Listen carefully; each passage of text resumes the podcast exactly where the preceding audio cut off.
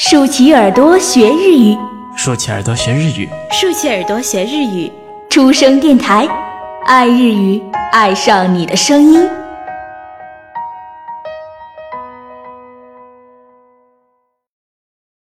出身阅读书。2009年、ヨーロッパ8カ国を巡る一人旅。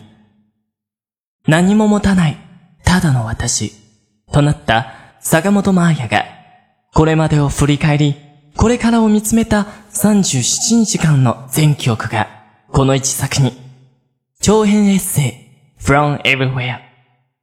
作者、坂本真綾。朗読、初恋教学部、レモン。それでは、お楽しみください。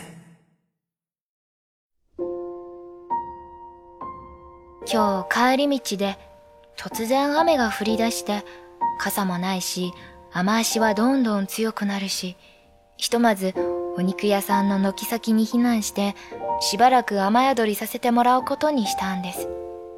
なかなか降り止まなくて空を見上げて気がついたらそのまま30分も経っていました。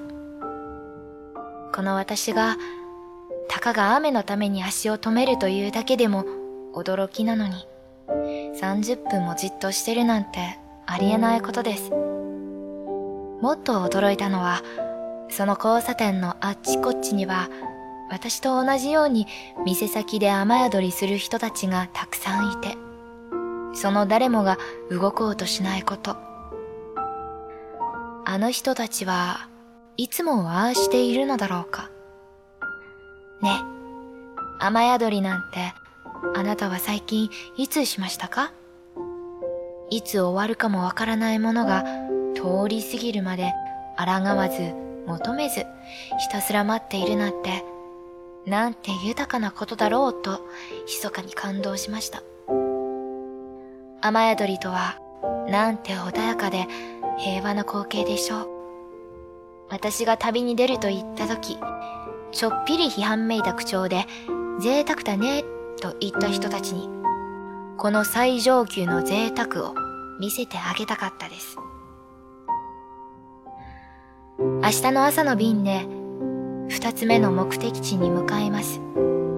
せっかく呼吸が合ってきた気がするのにパリとお別れなんて寂しい。でも帰国の直前にもう一度戻ってくるのでその時またじっくり堪能しようと思います。一番初めにこの街に来て本当に良かった。優しい人たちや美しい街のおかげで旅立つ前に不安だった気持ちは全部いい意味で裏切られてふんわりした明るい予感が私を包んでくれています。正直なことを言うともう十分かもしれないなんてちょっとだけ思っています。たくさん寝たしゆっくりと時間が流れ気分が上向いて旅に求めていたものはすでに手に入れてしまったのかななんて。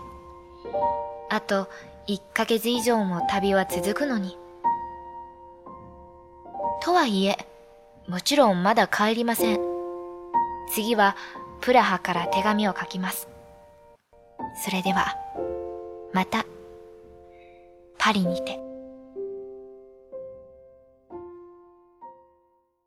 好了，今日的文章先读到这里，未完待续，期待大家下一次收听。关于栏目的建议和想法，可以填写在下方的评论栏中与我们互动哦。那么晚安，おやすみなさい。初恋日語日本語との初恋您正在收听的是出生电台，您可以在荔枝、喜马拉雅、网易云关注并联系我们。 期待收到您宝贵的建议，同时欢迎关注“出生日语”微信公众号及新浪微博，了解日本资讯，学习日语知识，出生日语，成就你的日语梦。